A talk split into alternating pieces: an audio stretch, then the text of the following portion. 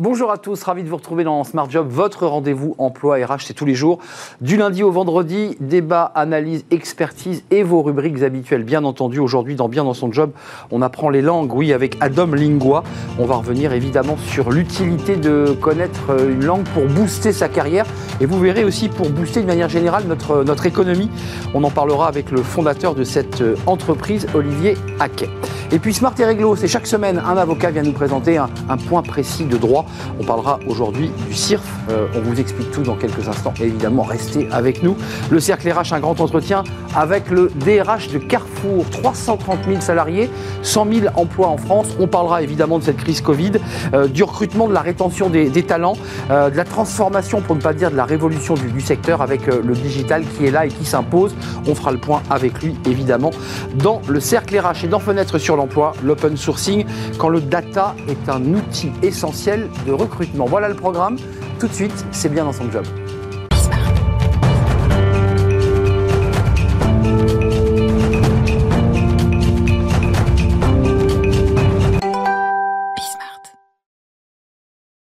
Bien dans son job, aujourd'hui bien dans, dans, ses langues vivantes, on appelle ça des, des langues vivantes, parce que c'est vrai que quand on maîtrise une langue euh, ou des langues, et eh ben c'est vrai qu'on est plus performant en entreprise. Euh, on en parle avec Olivier Haquet. Bonjour Olivier. Bonjour Arnaud. Merci de nous avoir rendu visite ce matin, fondateur de Adam Lingua.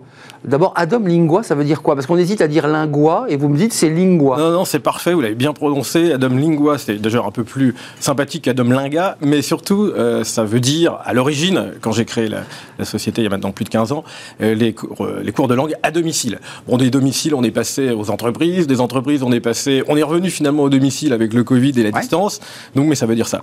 vous avez, j'imagine, une maîtrise de plusieurs langues. Alors, vous êtes entrepreneur, votre histoire, c'est l'entrepreneuriat. Il y a longtemps, vous êtes passé par l'ambassade de France, mais c'était il y a longtemps. Mm, mm. Vous avez l'esprit d'entreprise.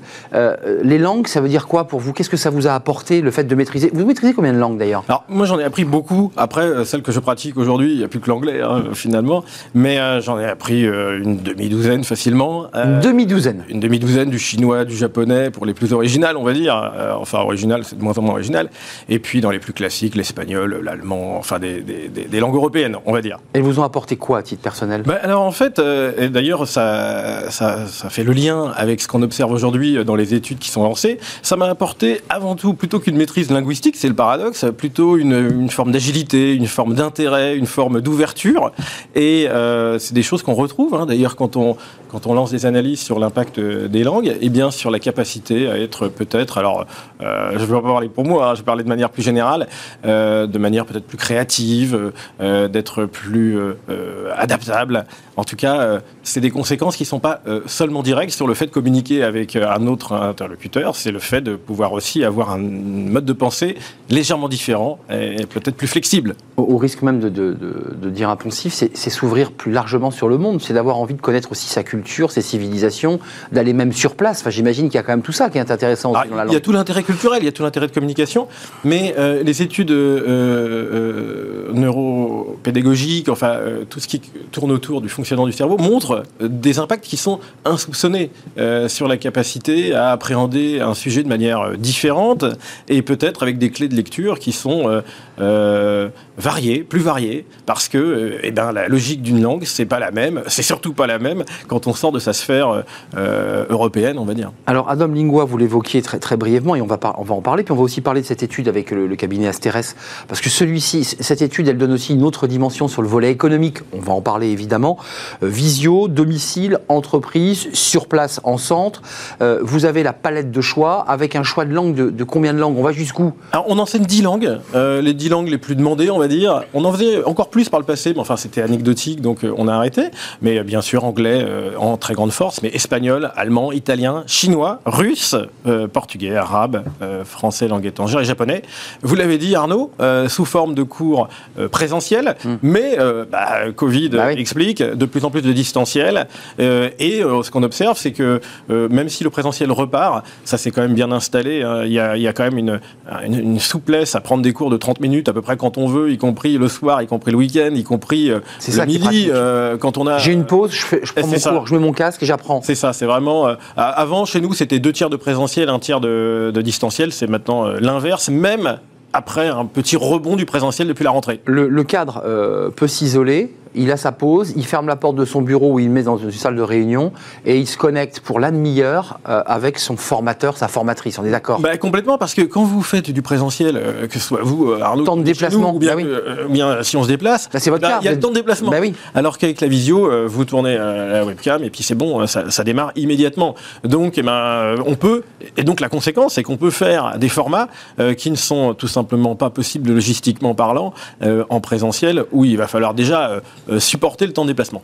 En plus de ça, en plus de ça, on se retrouve avec des avec des, capacités à faire des cours qui vont hybrider, on va dire, l'avantage du présentiel avec du avec du face à face parce que nous ce qu'on propose c'est tout le temps un, formateur en face de vous et, et pas seulement de et pas du tout d'ailleurs de l'e-learning. Hmm. Vous allez vous retrouver un peu isolé. Hmm. donc on, lit le, meilleur des deux mondes, on va dire. c'est quand même intéressant. J'ai même l'impression que le, distanciel permet aussi à celui qui se forme, parfois un peu mal à l'aise, euh, pas à l'aise avec la langue, d'être finalement plus relâché que d'être physiquement avec le prof. On est parfois un peu écrasé aussi par ce prof. Il y a peut-être moins de censure, ça c'est sûr. J'ai l'impression. Euh, il y a peut-être moins de, retenue. Euh, et puis, bah, on est dans un environnement qui est souvent familier. Hein. On est soit dans son salon, soit à minima dans son, dans son bureau personnel. on n'est jamais loin de la machine à café. Et, dans son environnement. Dans son environnement. Dans sa zone de confort une véritable immersion chez soi. Quoi. Euh, euh, revenons sur votre étude, euh, je, leur dis, qui, a été faite en collaboration avec Nicolas Bouzou, qui vient souvent sur ce plateau, et le cabinet Asterès.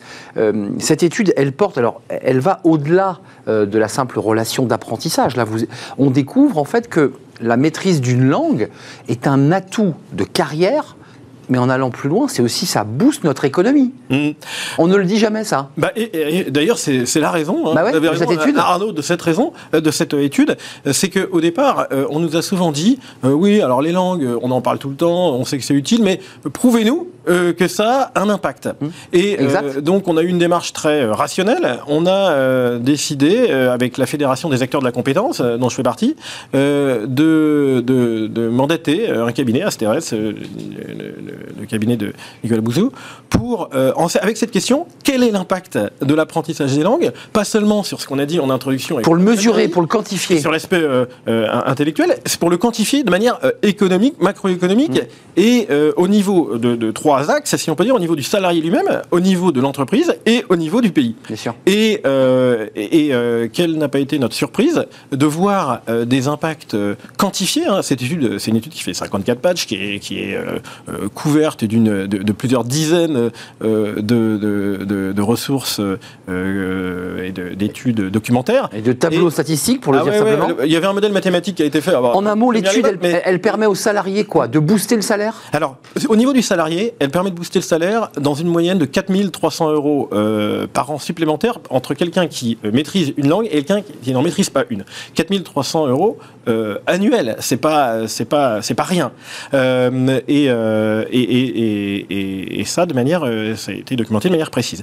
Le deuxième impact, moi, qui m'a marqué, c'est l'impact sur euh, macroéconomique, cette fois-ci, je prends la, focale inverse, au niveau euh, véritablement du pays, où on se pose la question, qu'est-ce qui se passe si on arrive à avoir 1% de plus de gens qui maîtrisent l'anglais, qui maîtrisent une, une, langue étrangère à un niveau, alors, je ne peux pas être trop technique, enfin un niveau B2, c'est-à-dire le niveau B2, c'est un niveau, il y, a, il y a six niveaux dans le cadre européen de référence, 1 et 2, B1, B2, C1, C2. B2, c'est déjà un bon niveau. C'est le niveau où vous arrivez à vous débrouiller euh, de manière autonome. Et puis, euh, vous n'êtes pas bilingue, mais vous maîtrisez très bien. Eh bien, si vous avez 1% de plus euh, de salariés qui maîtrisent une langue au niveau B2, vous augmentez, et c'est le chiffre qu'on peut détailler ensuite, mais de 4 milliards et demi les exportations. 4 milliards et demi les exportations françaises, principalement sur les services. Et on, en a besoin. Hein. Et on en a besoin, je ne vais pas faire de référence non, à des échecs récents.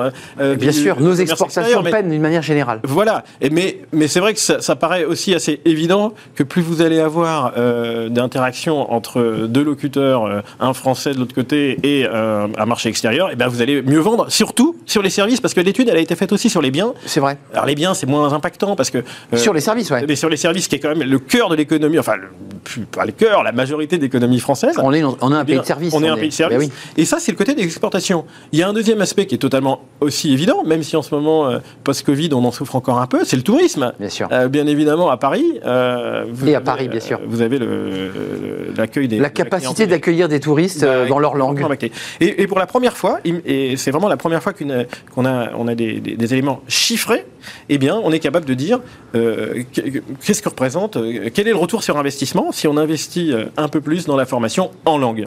Olivier Aki, un, dernier mot, même plusieurs. vous étiez aussi, vous êtes très attaché à ce CPF. Alors, le CPF, on le sait, c'est le compte de, formation, mmh. compte professionnel de, formation. il a fallu d'ailleurs transférer son DIF vers ce CPF. Ouais, ça c'était l'événement du début de l'été. Grand événement, on recevait des SMS, des mails. attention. malheureusement, un petit peu. Vous, vous le soutenez, CPF. Vous dites que ça a bien marché après tout. C'est un outil très, très fluide, très pratique. Alors ça, d'un point de vue, euh, d'un point de vue de la, mise en, des inscriptions, des lancements de formation, c'est génial. Parce qu'avant, il fallait demander à un tel bidule machin. Désormais, euh, le salarié, il décide gère. sur l'appli CPF, euh, il va sur l'appli Mon compte formation, il choisit une formation, elle est reconnue, elle est éligible, elle est, elle est certifiée d'un point de vue qualité, et c'est lui qui entreprend de s'inscrire par lui-même. Qu'est-ce qu'on observe? Si on fait le bilan à la rentrée, à cette rentrée d'automne, eh bien, on est à 2,7 millions euh, d'inscriptions depuis le lancement du CPF.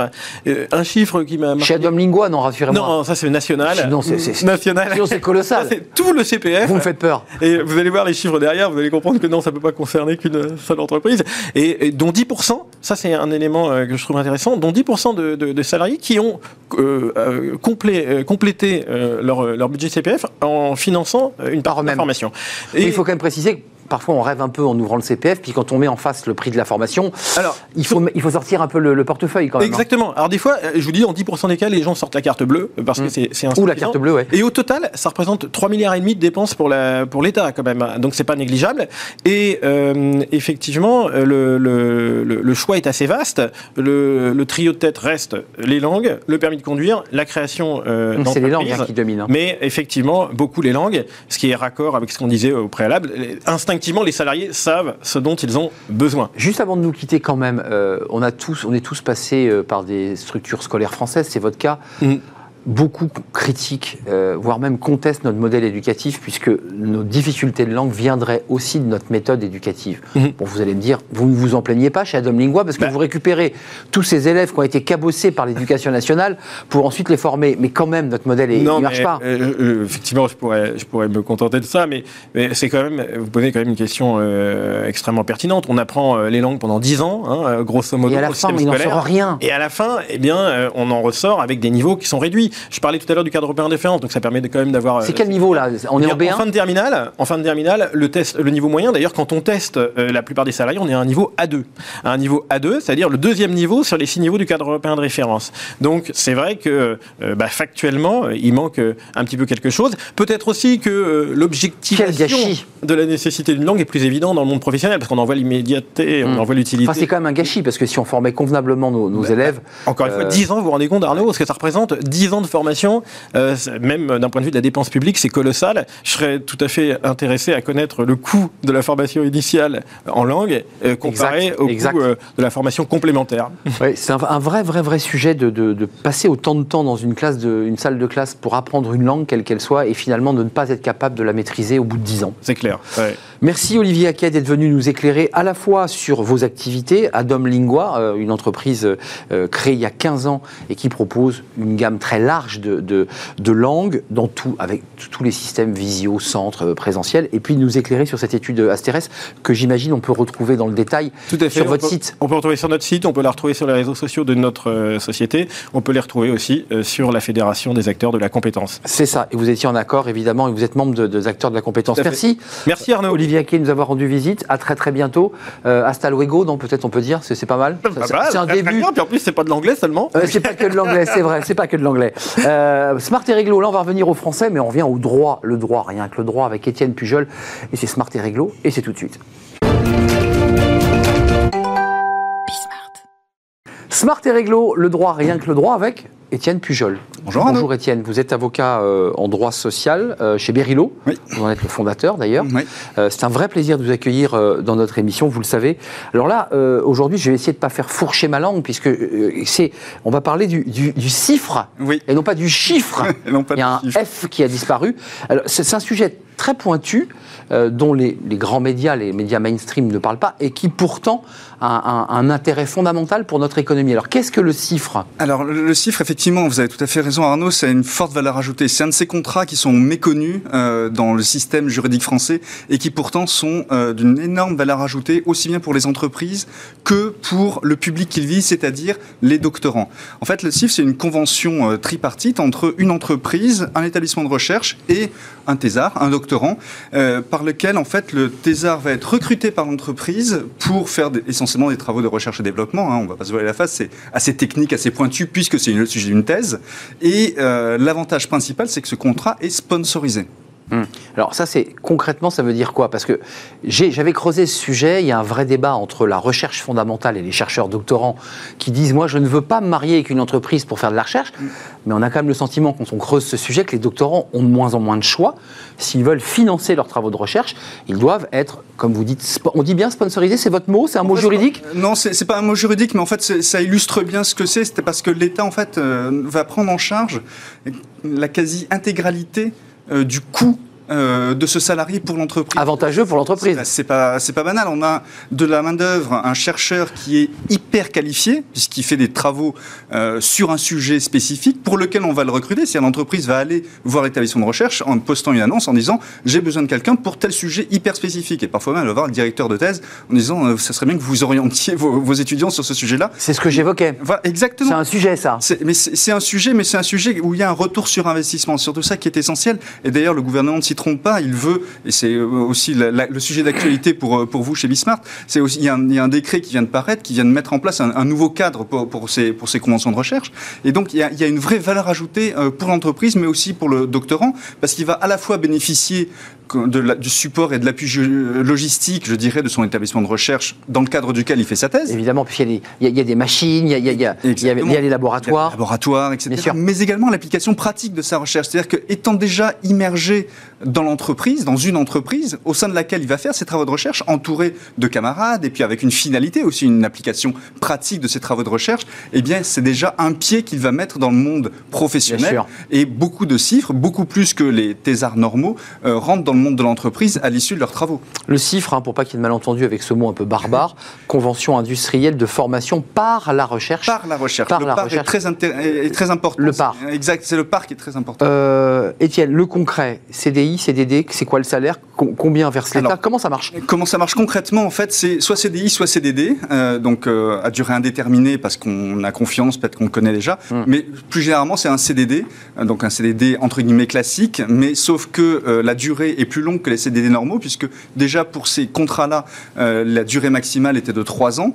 Euh, le nouveau décret, la nouvelle convention de recherche permet une extension jusqu'à 5 ans de ces, de ces CDD. Euh, et, et- et surtout, l'aspect le plus important dont on parlait en introduction, c'est la rémunération.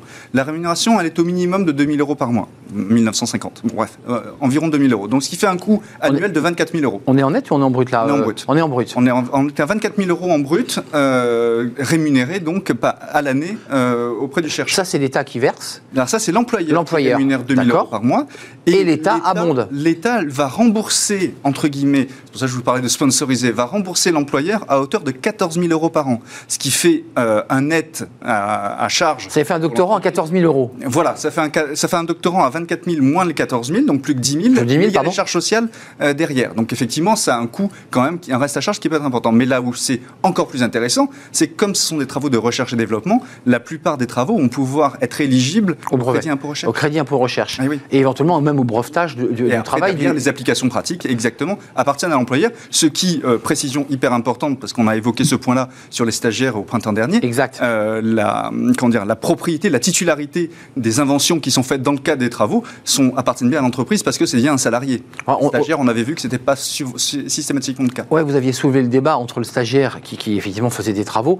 Là, celui qui est thésard, qui travaille sur un domaine précis, je sais pas, euh, euh, un domaine, euh, il dit j'ai trouvé cela, l'entreprise est propriétaire de sa recherche? Oui, exactement. Donc il ne peut pas. dans le cadre du contrat, on prévoit, déjà le contrat de travail le prévoit, le code de propriété intellectuelle aussi, mais le contrat de travail va aussi prévoir la dévolution du droit à, l'employeur. C'est dur, hein, si c'est des brevets, il y a une rémunération dans le cas des travaux de En royalties Exactement, mais, euh, mais il n'y a pas de, de, question sur euh, à qui appartient l'invention, puisqu'elle est faite dans le cadre de ce contrat-là. Euh, vous n'êtes pas là pour répondre à, ce, que je vais, ce que je vais dire, évidemment, Étienne Pujol, mais quand on regarde le, le, salaire finalement que reçoit ce, ce thésard, c'est quand même des gens qui, vont, qui étudient pendant 10 ans, les doctorants, hein, c'est quand même un travail de dingue, ils sont à 1200 euros quand même. Ils sont à 1200 euros minimum. Les entreprises, si elles veulent vraiment s'attirer les talents et avoir de la valeur ajoutée, elles font un effort. du coup, elles vont faire un effort. Ça coûte, encore une fois, le, reste à charge pour l'entreprise est infinitésimal par rapport à quelqu'un qu'elle recruterait en sortie d'école peut-être sans ses travaux euh, de recherche, de thésard, etc., mais elle recruterait un jeune ingénieur euh, post-diplôme, elle le paierait beaucoup plus cher. Donc Évidemment. elle peut faire un effort sur le CIFRE. Il y a, chaque année, en fait, il y a 10% des thésards qui rentrent dans, les conventions CIFRE. L'objectif du gouvernement est d'augmenter ce, seuil-là parce qu'il y a de moins en moins de doctorants chaque année. Et oui. Et, euh, ah, donc, bah, parce qu'ils ne trouvent pas de débouchés, ces, doctorants. Pas de débouchés. Or, quand même, il faut savoir que la plupart et l'immense majorité des conventionnés CIFRE rentrent beaucoup plus facilement dans la vie professionnelle ah et sont toujours dans des, dans des missions de recherche et développement, les statistiques sont gouvernementales Oui, c'est 70% hein, qui, sont, qui, rentrent dans le privé euh, et qui trouvent un débouché à, leurs travaux de recherche. Immédiatement, donc, parce qu'elles ont déjà le pied dans l'entreprise, elles ont donc déjà l'appréhension pratique de leurs travaux qui, normalement, sont plutôt théoriques. Ils sont dans leur institut de recherche, ils font des travaux de recherche fondamentale, etc. Mais les débouchés pratiques, ils ne les voient pas forcément. Là, oui, ils ont déjà un pied dans l'entreprise et ça, c'est hyper important euh, pour ce, pour ce public-là. Euh, vous êtes venu nous faire finalement un focus et un éclairage sur ce chiffre qui est mal connu. Votre métier d'avocat, c'est aussi d'accompagner vos clients en, les éveillant à l'idée de. Mais vous avez pensé aux chiffres? Parce que souvent, j'imagine qu'ils vous disent Ah, mais je ne sais même pas que ça existe. Exactement. Et les startups, vous le savez, enfin les. Oui, c'est bon pour les startups, ça. Exactement. Ces jeunes pousses, elles, ont des problèmes de cash euh, souvent. Elles n'ont pas forcément les moyens, euh, après une première, deuxième levée de fonds, de, financer des charges fixes que sont les salariés. Et là, ben, elles ont la possibilité d'avoir un, un, élément euh, hyper qualifié qui va les aider dans le développement de leur algorithme, de leur application pratique, etc.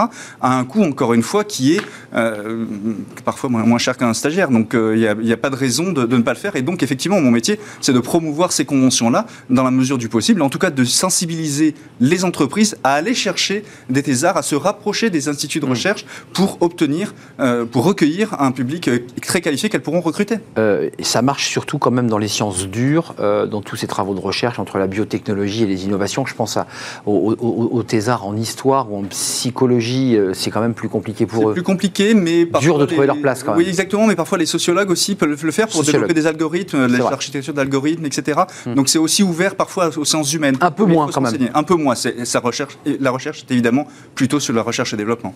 Merci Étienne Pujol de nous avoir éclairé sur ce chiffre, hmm. avec tous ces chiffres, euh, pour faire ce vilain jeu de mots. Euh, cabinet Berilo, euh, avocat en droit social, mais pas seulement, mais spécialisé en droit social. C'est toujours un plaisir de vous accueillir dans, Smart et Réglo chaque semaine. Cher Étienne, on fait une courte pause, on s'intéresse au cercle RH maintenant, sous forme de grand entretien, avec le DRH de, de Carrefour. 330 000 salariés dans le monde, 100 000 salariés euh, en France. D'ailleurs, c'est quoi le métier d'un DRH quand on dirige une si grande entreprise? On va parler évidemment des, recrutements, euh, de la rétention des, talents, du digital et aussi de la transformation du secteur des hypermarchés, évidemment, euh, qui sont challengés, on peut le dire, par les GAFA. On va en parler avec lui. c'est dans quelques instants, juste après cette pause.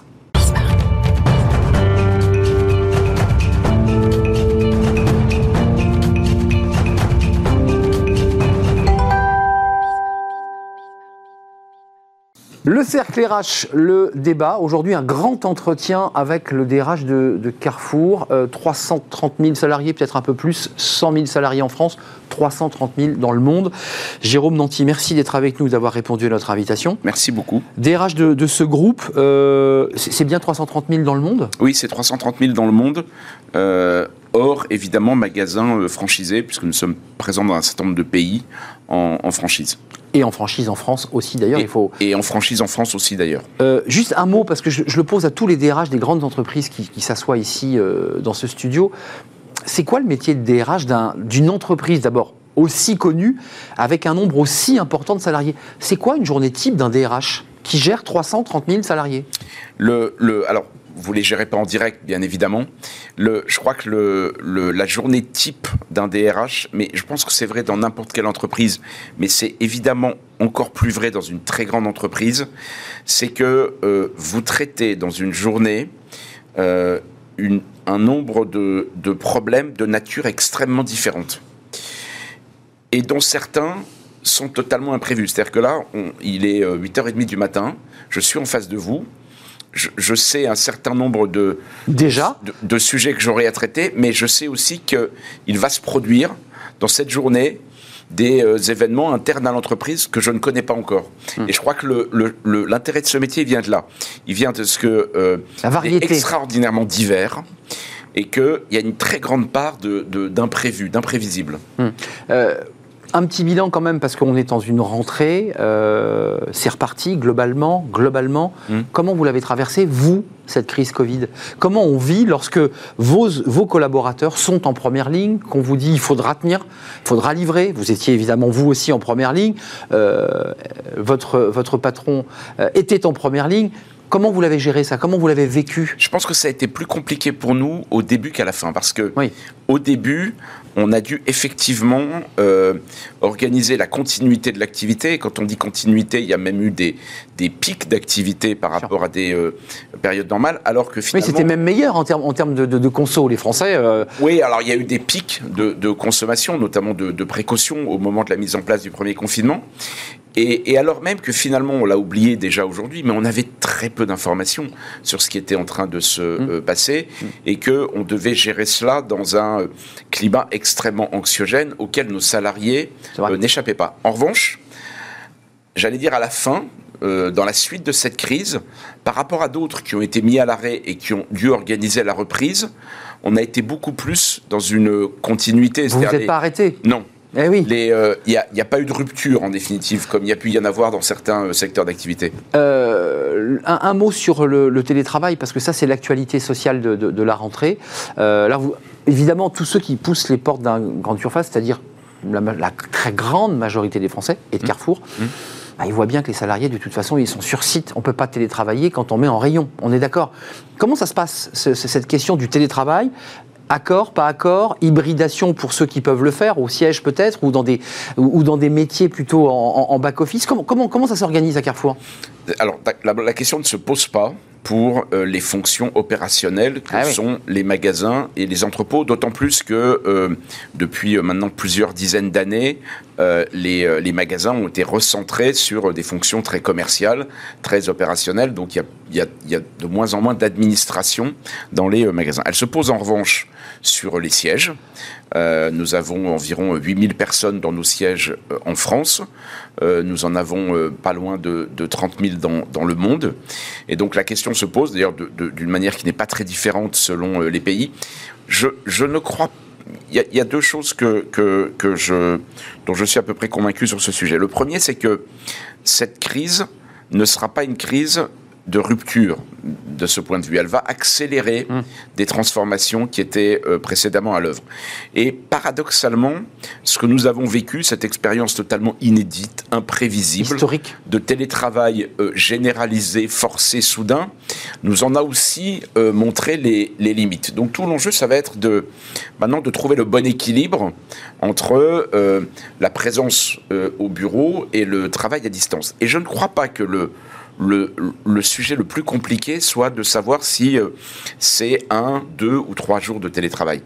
Je crois que ce qui a vraiment changé dans cette euh, crise, c'est qu'on a demandé du jour au lendemain à nos salariés d'être autonomes dans la gestion de leur temps et de leur espace. C'est-à-dire qu'à un moment donné, on leur a dit ce qui était le, le cadre structurant de votre vie professionnelle, c'est-à-dire d'arriver euh, au bureau à une heure donnée, de vous installer à une place donnée. Et d'en de- partir à un horaire et d'en donné. partir à un horaire donné et de répéter cela tous les jours, c'est fini. Du jour au lendemain, c'est fini. Euh, vous allez devoir apprendre à euh, gérer à la fois le moment auquel vous arrivez, l'endroit où vous vous asseyez, le moment auquel vous repartez. Et je pense que c'est ça la vraie nouveauté, c'est que on va, on va, et cette autonomie qu'on leur a donnée, qu'on leur a demandé de prendre, ils vont pas nous la rendre. Et donc, C'est évident. et donc, l'unité de, de temps et de lieu qui a structuré beaucoup de nos activités, surtout des activités traditionnelles comme la nôtre, je pense que c'est terminé. Donc ça veut dire concrètement, conclusion, qu'est-ce que dit le DRH là? Ça veut dire Quand il est en concrètement, COMEX, ça veut dire, ça veut dire concrètement que euh, nous allons devoir apprendre à vivre dans un monde hybride où non seulement tout le monde ne sera pas là en même temps, mais où on va en plus laisser euh, donner de la liberté à nos salariés Ah oui. dans l'organisation de leur temps et donc dans l'articulation entre leur euh, vie, Vie- personnelle eh oui. et leur vie professionnelle. Et donc, ça va être extraordinairement exigeant sur le plan de la qualité managériale. En Évidemment. fait, très facile de... je- non. C'était beaucoup plus facile, pardon, de, de manager Ah oui. dans le monde ancien, Ah oui. euh, parce que vous managiez euh, par euh, la, la présence, en fait, Mm. et quasiment par le contrôle visuel. C'est ça. Demain, vous devrez apprendre à, à manager des collaborateurs qui, non seulement ne sont pas tous là, mais en plus qui ne sont pas tous là en même temps. Et donc, ça va être très exigeant, très compliqué. On a lancé un projet Hum, C'est même qui s'appelle en, en bon français euh, Smart Ways of Working Bah, Bien sûr. et euh, qui est destiné à, à donner à tous nos pays les outils qui vont leur permettre de euh, piloter cette transformation managériale qui est un de nos très gros enjeux. Au-delà de combien de jours euh, de télétravail Ouais. et combien de jours euh, à distance. C'est intéressant, Jérôme Nanty, parce qu'il y a beaucoup d'entreprises de plus petite taille qui nous disent la même chose, qui nous disent notre enjeu aujourd'hui, c'est les managers, c'est de permettre de pouvoir euh, avoir des managers un peu moins, entre guillemets, autoritaires ou surveillants, plus dans l'autonomie. Et d'ailleurs, la NDRH a sorti tous les six mois des études indiquant que la productivité, euh, je ne sais pas si vous le confirmez, des collaborateurs a été là. C'est-à-dire qu'en donnant de l'autonomie aux collaborateurs, globalement, les gens font le travail et ils le font plutôt bien.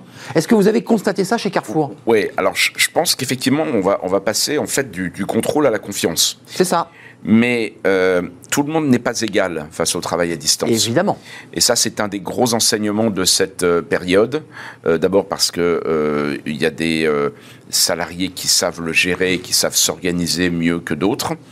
Et, et- et donc, c'est très compliqué parce que du coup, vous devez être très attentif aux éventuelles dérives individuelles, soit de salariés qui, euh, en fait, surtravailleraient pendant ces périodes, parce qu'ils n'auraient plus les limites à leur temps de travail habituel. Il faut leur mettre le mort aux dents. Euh, Calmez-vous. Soit euh, de ceux qui Bah, se travaillerait moins. dans des syndromes d'isolement ou de Ouais. désengagement. Alors, c'est, on doit être extrêmement attentif à ça. On a mis en place euh, des euh, mécanismes pour euh, détecter les, les signaux faibles. C'est évidemment compliqué parce que par construction, on parle de salariés qui ne sont pas présents sur le site. Hum. Alors, euh, parlons de- des- des magasins, parce que là, on parle de ceux qui sont en possibilité de travailler ou de télétravailler, avec tous les dispositifs mis en place par Carrefour. Il y a eu cette prime de 1000 euros, il faut quand même le préciser. Oui, absolument. Euh, et ça, c'est important parce qu'elle avait été annoncée euh, par, votre, par votre président et elle a été maintenue à l'ensemble des, des salariés. C'est Je important de le dire. Nous sommes la seule entreprise de cette taille Oui. qui avons annoncé aussitôt que euh, c'était le 22 mars, donc 2020, que euh, nous allions verser sans condition C'est Carrefour qui s'est exprimé en premier. exactement une prime de 1000 euros aux 85 000 salariés de nos sièges et de nos entrepôts.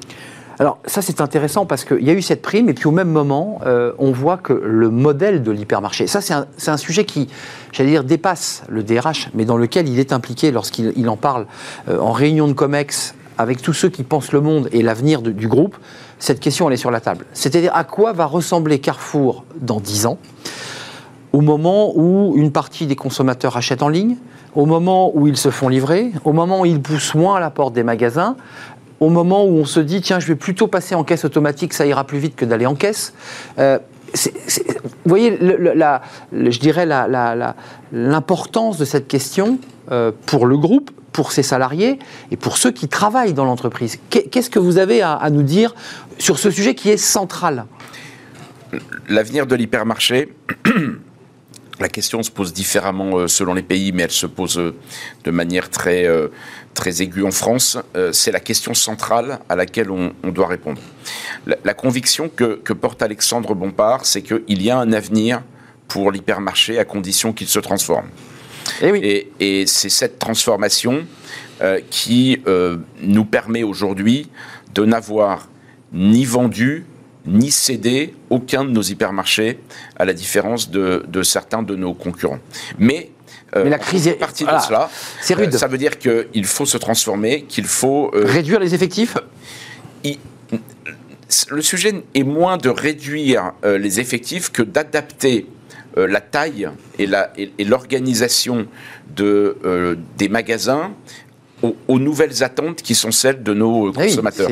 c'est aussi d'avoir effectivement, vous l'avez mentionné, ce mixte entre des activités de e-commerce et des activités de commerce physique sur le même site avec des, des drives qui sont adossés Pas si simple, à des hein. magasins. Alexandre Bompard le dit souvent, le, le, consommateur a repris le contrôle de sa consommation. Donc il veut pouvoir choisir le moment où il va en magasin, le moment où il commande sur Internet, le moment où il se fait livrer à domicile, le moment où il va chercher ses courses euh, au, drive.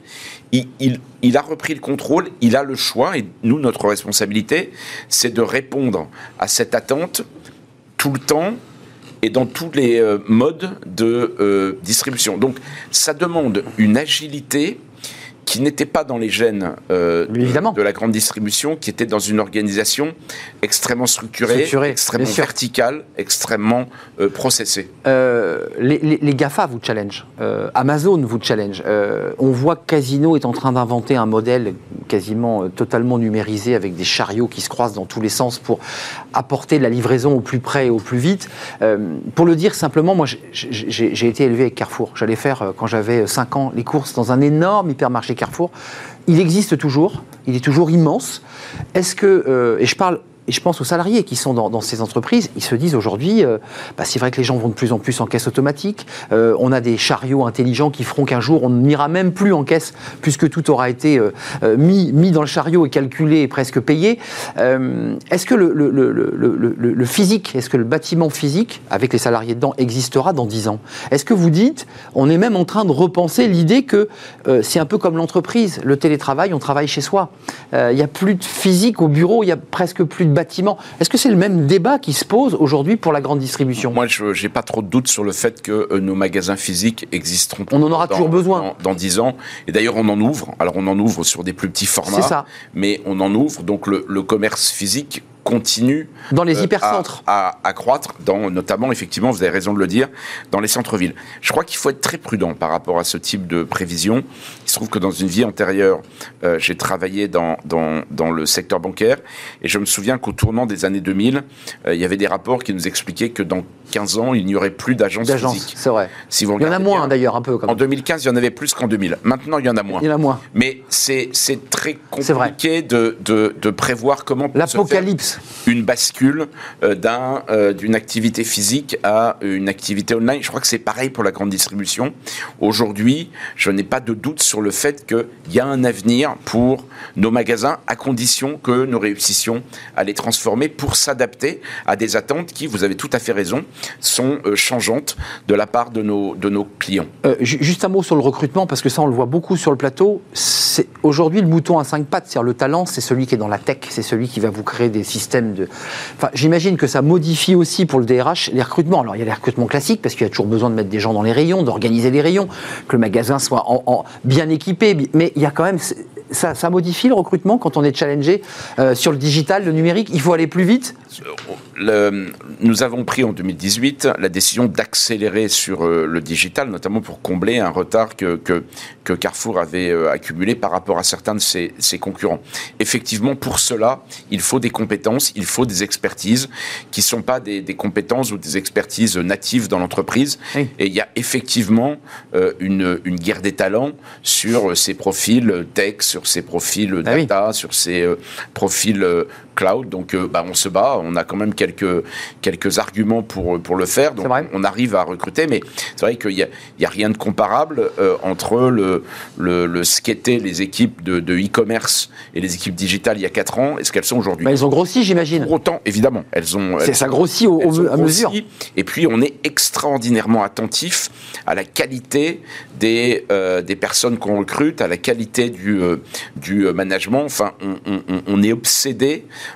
pas en permanence par l'idée d'avoir sur chaque poste le meilleur profil. Les, euh, après, les difficultés de recrutement, elles ne se limitent pas à ces métiers chez euh, Carrefour. Vous avez de la pénurie aussi dans votre secteur? ben, on, en avait avant la crise, donc on, l'a toujours. On a une vraie difficulté à, recruter sur ce qu'on appelle les métiers de bouche, c'est-à-dire tous les métiers des produits frais en, magasin. C'est très compliqué la boucherie, en France de ben, recruter des bouchers, de recruter des boulangers, ben de recruter des poissonniers. Donc vous les formez. Donc on a mis en place des, dispositifs extrêmement performants qui permettent euh, de, de recruter des, des, des personnes qui ont un niveau de qualification initiale faible et en fait de les former et de les amener sur ces euh, métiers. Donc vos Et propres centres de formation on- pour... euh, euh, Carrefour a le plus gros CFA de, de- de France et l'essentiel de nos formations sont centrées autour de ces métiers de, de ce qu'on appelle ces métiers de bouche. Vous nous dites qu'il y aura toujours des magasins, mais probablement qui ressembleront plus en termes de surface, de volume et même d'organisation des rayons euh, aux mêmes. On est d'accord? C'est ça qui. On va vers ça? Le, le modèle se transforme en, en permanence et il doit continuer à se transformer pour, pour, pour s'adapter en permanence à, à l'évolution des attentes de nos, euh, de nos clients. On est, c'est c'est aussi quelque chose d'assez nouveau dans, dans la grande distribution qui s'est beaucoup construite comme un, comme un marché de l'offre. On est désormais obsédé par euh, le client. C'est-à-dire, on est obsédé par euh, le, fait d'av- d'avoir une exécution parfaite, une qualité de service euh, irréprochable et de pouvoir répondre en permanence à ces attentes. Euh, vous avez été agacé par ce rapport de la CFDT là, qui évoque la fatigue, de, de l'usure psychologique euh, et une mauvaise note, parce que les, les salariés notent. Alors on note son chauffeur de taxi, on note euh, son restaurant et son hôtel, et puis on découvre aussi là à travers cette étude de la CFDT, donc on note aussi ses managers. Vous dites. Bon, la méthodologie, on, ne la valide pas. Est-ce que, est que quand même vous entendez cette petite musique qui dit on en a bavé, ça a été dur, euh, il faut pas nous oublier Alors, d'abord, j'ai pas été agacé euh, du, du tout. Je, je comprends qu'une organisation syndicale euh, essaie de mesurer euh, le, le, le- le pouls de l'entreprise et euh, de, de, de, de se faire d'objet. Je préfère à la limite qu'ils fassent un exercice d'objectivation, même Ouais. si la méthode Ouais. euh, est probablement imparfaite. Oui, c'est que Euh, 3000 donc, salariés qui ont répondu, on est d'accord hein Oui, alors euh, c'est alors on a nos propres dispositifs de de, de mesure du climat social qui sont euh, euh, qui s'appuient sur des méthodes beaucoup plus scientifiques de, sondage et d'échantillons représentatifs. Et c'est pas les mêmes chiffres. Exactement. C'est ça. Les mêmes résultats. Qu'importe. Je, je, Ouais. je serais tenté de vous dire que t- tous Ceux qui ont répondu ont répondu. oui, ceux qui ont répondu ont répondu. Euh, ce ce qu'ils ce qu'ils disent, ils le pensent. Donc, ben, à côté d'autres choses, on, on doit le prendre et, euh, et, et on doit l'écouter. Voilà. L'écouter, c'est-à-dire prendre en, en- en charge cette question de la souffrance au travail. Alors, je ne sais pas si on peut parler de souffrance au travail. Je, je- je crois très, euh, euh, très sincèrement que bon, Carrefour est une entreprise qui a, qui a demandé beaucoup à ses salariés depuis quelques Oui. années, parce que la transformation, c'est toujours un exercice qui est euh, socialement compliqué, mais c'est aussi une entreprise qui est, euh, et, et depuis toujours, euh, qui prend, euh, qui est très attentive euh, aux, euh, à la fois aux conditions de travail et à tout ce qui, tout, tout ce qui fait la qualité d'une d'une entreprise pour un, pour un salarié. Donc, euh, on, on fait en sorte que Carrefour soit une entreprise où les salariés soient pas, soient pas malheureux. On est un monde beaucoup. Le modèle social de Carrefour est probablement le mieux disant euh, du, euh, du Oui, secteur. en, Il en- n'empêche en que- matière de salaire, il faut le dire, en matière de de rémunération. primes, de rémunération, Voilà. c'est exact. Mais, mais, euh, il n'empêche que, effectivement, les, nous n'avons pas d'autre choix que de nous transformer et qu'une transformation, c'est toujours compliqué. Un dernier mot quand même sur les GAFA. On sent quand même, enfin, ceux qui nous regardent évidemment le vivent et, en sont peut-être même clients.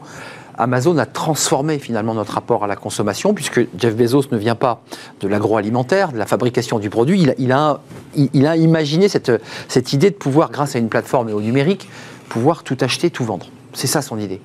Euh, enfin, ça vous challenge terriblement, ça, sur cette question-là. Euh, Qu'est-ce que vous avez envie de, dire, euh, non pas à Jeff Bezos, mais à ce modèle, face à ce modèle? Vous dites, nous, on peut inventer un contre-modèle où on n'a pas le choix, on ira vers ce modèle que finalement nous imposent les GAFA. Non, bon, d'abord, je crois que euh, le, euh, Amazon est là. Enfin, la question n'est pas de savoir. euh, Enfin, Il est là. le- Amazon est là. oui, c'est ça. J'allais vous dire, il fait partie de notre, de, de, de, De vos enjeux. notre vie. Ouais. Le, le point le plus important et celui sur lequel on, on se bat, c'est qu'il faut que les règles du jeu soient égales.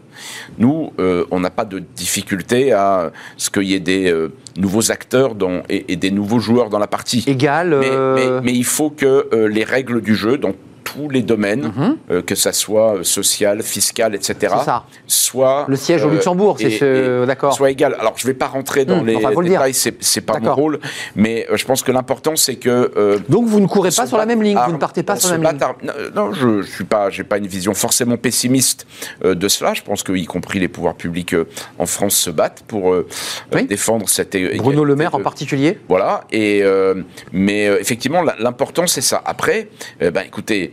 Euh, tous- ces nouveaux acteurs, euh, et on en est aussi un, nou- un nouvel acteur dans certains domaines euh, d'activité, ben, ils nous challenge comme on challenge euh, certains de nos concurrents, et tout ça, ça fait progresser le, le métier. Hum. En tout cas, c'est le, c'est le, le, le monde digital. En tout cas, c'est le, le magasin digital qui est visiblement en train de s'imposer avec l'idée de réduire les surfaces et de, re- de se réapproprier les centres-villes. Juste un mot avant de nous quitter.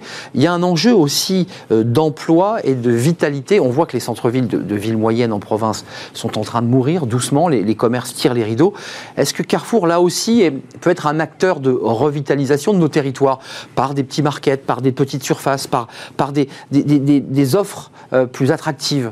Enfin, de manière générale, Carrefour est un, est un acteur maillé. clé, parce que très maillé, de l'emploi, notamment dans les euh, territoires. Parce qu'il y a vraiment euh, deux, deux- J'allais dire, en France, il y a vraiment deux mondes différents. Il y a l'île de France d'un côté, avec euh, ses euh, problématiques, et il y a euh, Et le la- reste. les- les- le reste avec des problématiques qui souvent sont opposées.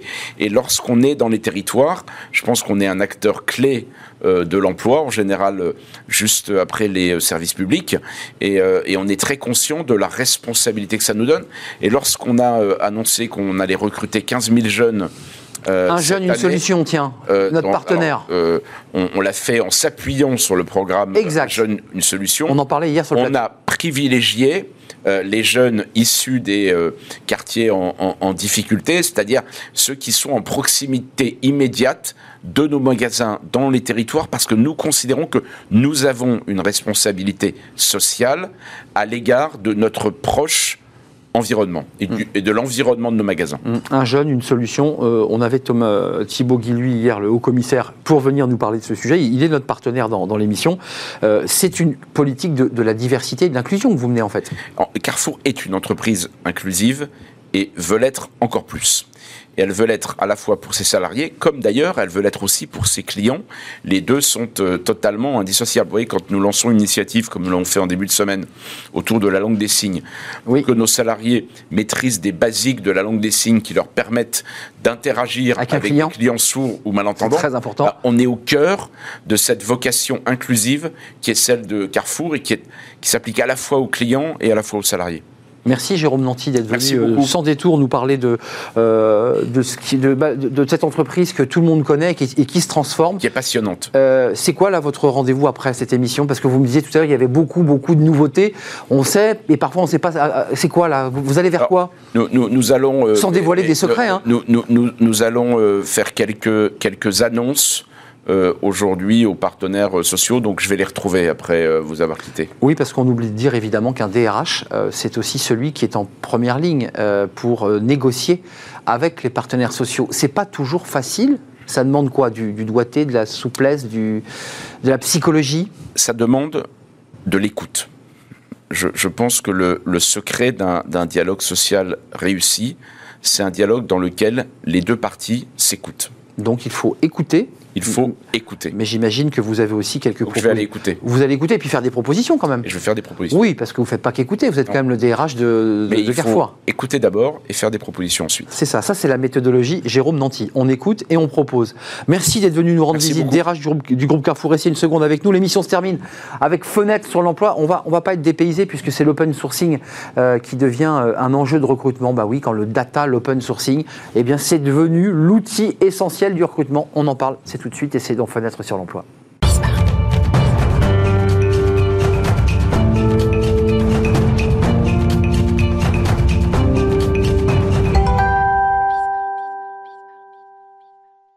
quand les data euh, deviennent des outils essentiels au recrutement. Alors on parle beaucoup des data dans tous les métiers. On en a parlé il y a quelques instants avec le, DRH de Carrefour, le digital, les data, et on en parle avec Dan Guez, PDG d'Open Sourcing. Alors Vous avez utilisé open sourcing comme nom de société, mais c'est vrai que la tentation, c'est de dire Dan Guess fait de l'open sourcing. Mais vous êtes aussi le patron d'open sourcing. Exactement. Euh, Racontez-moi un peu votre histoire. Co- comment on arrive à créer cette entreprise? Vous avez, je crois, le- la fibre de l'entrepreneuriat en vous, mais euh, pourquoi avoir choisi ce, ce secteur? Pourquoi c'est important pour vous?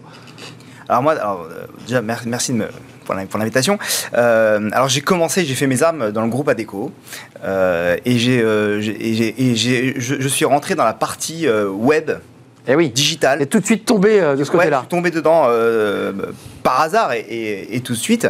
Ce qui m'a fait ensuite entrer dans le groupe Quel Job, euh, qui s'est fait racheter par Cadre Emploi, Figaro, tout ça. D'accord. Donc je baigne dans le digital et dans le recrutement digital depuis maintenant plus de 20 ans. Et c'est votre carrière. Exactement. Et, euh, et justement, à un moment donné, euh, quand on a compris avec euh, mon associé qui vient aussi euh, du groupe Figaro, Sébastien Canard. exactement, quand on a compris que euh, l'enjeu euh, des recruteurs n'était pas de l'inonder de candidatures, mais plutôt de lui apporter les meilleurs dossiers Ciblé ciblés, qualifiés, euh, Du qualitatif, pas du volume. Exactement, du qualitatif avec de la réactivité, euh, tout en exploitant le web de manière ouverte. Justement, ça c'est intéressant Voilà. parce que open sourcing, comme son nom l'indique, c'est que vous allez chercher sur l'ensemble de. sourcing, exactement. D'accord. Et, et- et donc l'idée, euh, en fait, en fait, on avait, on s'était rendu compte que tout le monde était ok pour dire que ok, c'est grâce à Internet qu'on va recruter, c'est super, etc. Mais personne n'a forcément le temps, tous les outils, toute l'expertise, etc. pour utiliser le web. Donc, au final, qu'est-ce qu'on fait? On sous-traite à nos clients cette expertise, cette façon de faire, ce savoir-faire, ce, ce temps. euh, et, euh, Le, client vient vous voir, vous dit écoutez, moi je voudrais passer par open sourcing grâce aux techniques d'open sourcing. Une fois que vous avez récupéré ce, ce- ce client qui n'est plus un prospect, comment vous faites techniquement? Comment ça marche? Comment on va chercher euh, et comment on cherche? Parce que c'est votre métier depuis 20 ans. Ouais. En fait, bon, déjà, l'idée, c'est de bien comprendre ce que recherche le client. Bien sûr, Ça, c'est la bien première cibler sa idée. demande. Voilà, et ça, c'est c'est, euh, ouais. stratégique. Il faut prendre le temps de bien le faire. Parce que quand on met en place une stratégie de sourcing, il faut qu'elle soit vraiment en corrélation. Sinon, vous cherchez euh, une aiguille dans une botte de foin. Voilà, exactement. Donc, on a bien compris. On va mettre en place une stratégie de sourcing la plus ouverte possible, mais la plus en phase avec le besoin. Euh, on va utiliser donc différents univers de recherche. Ça peut être des job boards euh, traditionnels, euh, APEC, Pôle Emploi, mais ça peut être aussi des job boards privés. Euh, on a parlé de cadre emploi, Monster, Région de Job, etc. Enfin, EWork, etc. Euh, des, des spécialisés.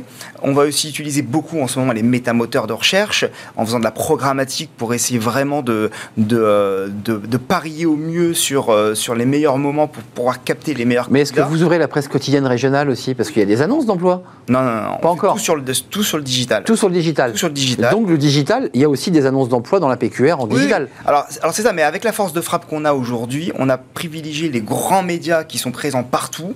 Effectivement, on aurait très bien pu dire, on va euh, En allant, euh, des sites très spécialisés. Oui, c'est vrai, c'est vrai, c'est vrai. Mais on a préféré prendre une stratégie très large. Mais Dan, on voit le spectre est très large. Vous avez une demande très précise. Vous allez recueillir euh, beaucoup dans vos filets Voilà. Et pour, pour amener ensuite à combien? Ah bah pour amener ensuite à, À un non. Non, rassurez-moi. À une dizaine, dizaine. euh, de candidats vraiment qui sont dans la plaque. Capable d'être présenté au client. Exactement. Après, tout notre travail, euh, bon, la première partie, c'est le sourcing, vous l'avez bien compris. On va utiliser LinkedIn et, tout, et tous ces- tous ces, euh, ces réseaux sociaux. Et ensuite, c'est l'entonnoir. Et l'entonnoir, c'est nous, Le filtrage, quoi. les humains, mais aussi les algorithmes. Les deux se marient ensemble. Ouais, exactement. On a développé aussi beaucoup d'algorithmes chez nous en propre euh, qui nous permet de gagner un maximum de temps, de se concentrer sur les meilleurs dossiers. euh, et ensuite, l'humain reprend euh, la main.